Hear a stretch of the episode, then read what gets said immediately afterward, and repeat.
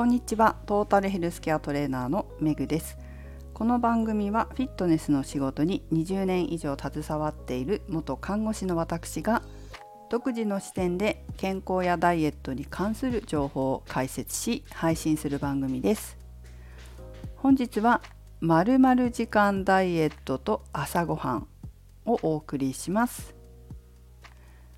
まずですね皆様に訂正をしなければいけません。ちょっとねメンバーシップの配信の方でも話したというかメンバーシップの配信が中心かなと思うんですけど今トレーニングの原理原則についてメンバーシップで解説してるんですよ。ところがその中で私が漢字を読み間違えているものがありましてそれをちょっと訂正させていただければと思います。もしかしたらこのリスナーさん一般のリスナーさん向けの配信でもそういうふうに漢字間違えて読んでたかもしれないなと思ったのでちょっと先に皆様に訂正とお詫びをさせていただけたらと思います。その漢字はですねトレーニングの原則の中にある全身性の原則というこの全身性なんですよ。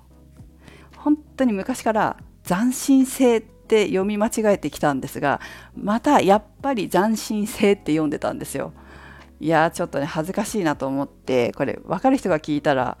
あらーって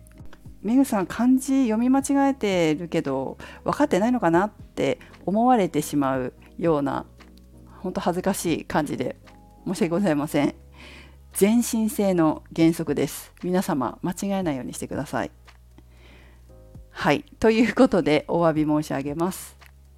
さて今日のテーマは「まる時間ダイエットと朝ごはん」ということで、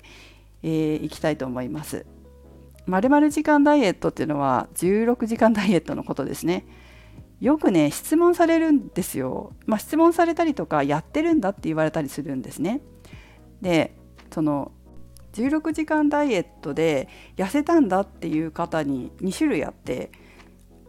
痩せたんだって言ってもうその16時間ダイエットが大好きというか信じちゃってずっとそれを続けていきたいもう楽だし痩せるし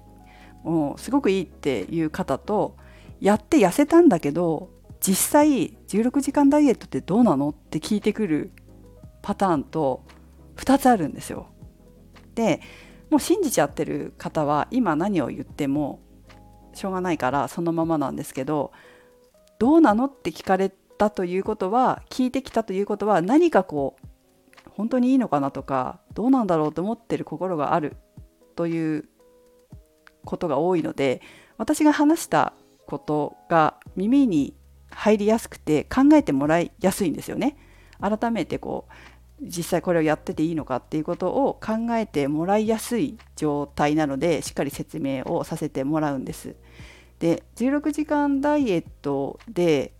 そのやってる方の中の多くに朝食を食べないっていうことがあるんですよ。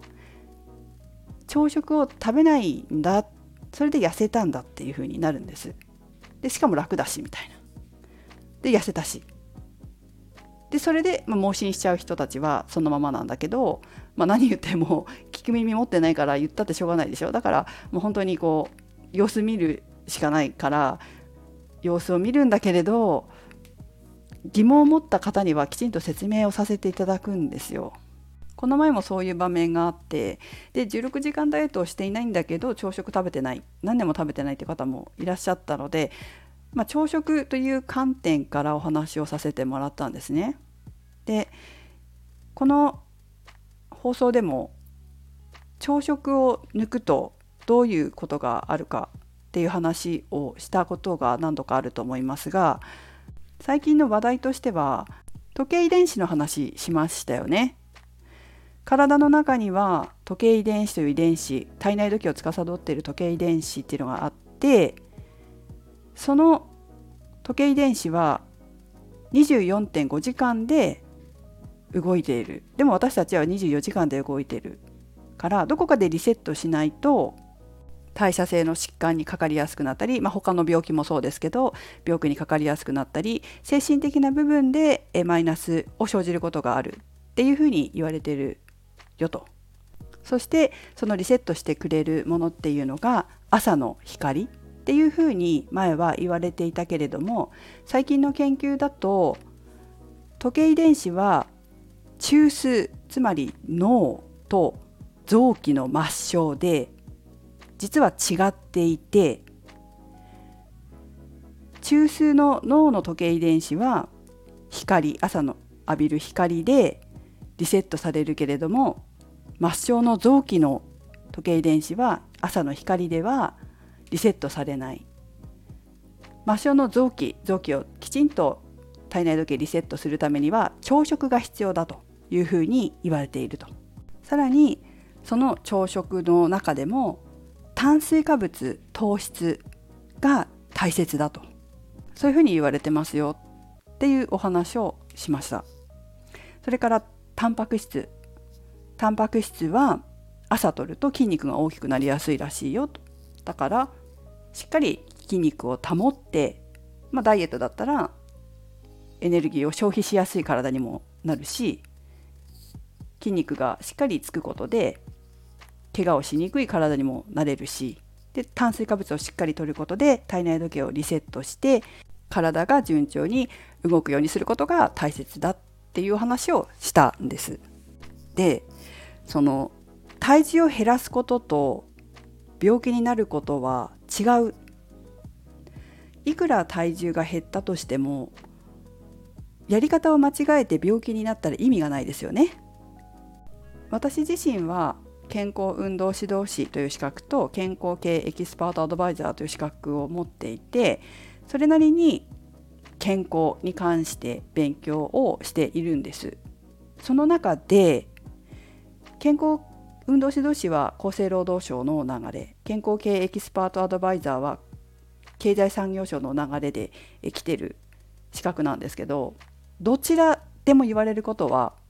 朝食を食べるように指導してくださいっていうことなんですよ。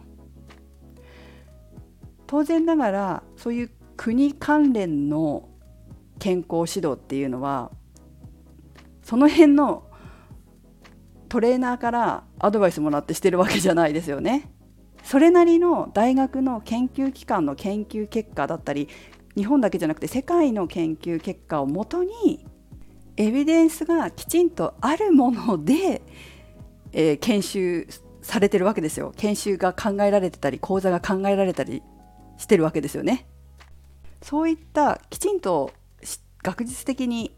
考えられて考えられたというか学術的なエビデンスがあってそれをもとに構成された講習会まあ、認可された講習会ですよね認定された講習会で不健康な不健康になるようなことは当然ながら教わらないわけですよ。そこで教えてくださっているお医者さん医師管理栄養士さん保健師さん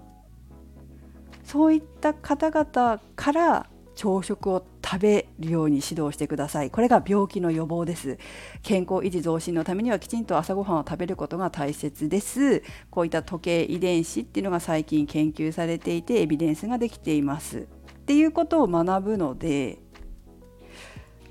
まあもちろん時代が変わればもしかしたらちょっと変わるのかもしれないけれども今日本で言われているのは朝食を食べましょうということですと。いうふうに相談を受けて聞く耳を持っている方には説明させていただいています。はい、結構ね聞かれる内容なので、えー、皆さんももしかしたら周りの方でそういう風なダイエットしてるっていう方もいらっしゃると思いますが、まあ、聞く耳を持ってない方には何言ってもしょうがないんですけれど、まあ、聞く耳を持ってる方とか聞く耳を持つようになった方に教えてあげるといいんじゃないかなと思います。私が最近相談を受けた方は、まあ、聞く耳を持っている方々であそうなんだやっぱ食べないとダメなんだねっていうふうに言ってくださったので、えー、生活変えていただければいいなと思ってます。要は朝食べないで夜中に食べてるわけですよ16時間空ければいいだけだから。で夜中に食べるって明らかに人間の体のホルモンとか、まあ、自律神経とかの観点から言ったってそこから見たら良くないわけですよね。全てのトータルしてみたら。いくら16時間空けて体体重減ったって言ってもじゃあ健康面でどうなのってなるじゃないですか。ホルモンに逆らってないみたいな、まあ、そうなったら代謝性の疾患とかその他の疾患とかそういったことも今後出てくるかもしれないので、まあ、体の仕組みに沿った内容で、えー、健康面も配慮した減量方法っていうのをやっていただきたいなというふうに思います。これが私の考えですかね。はい。ということでなんかすごいトンカチの音がめっちゃ聞こえてましてすいませんね。それではメグでした。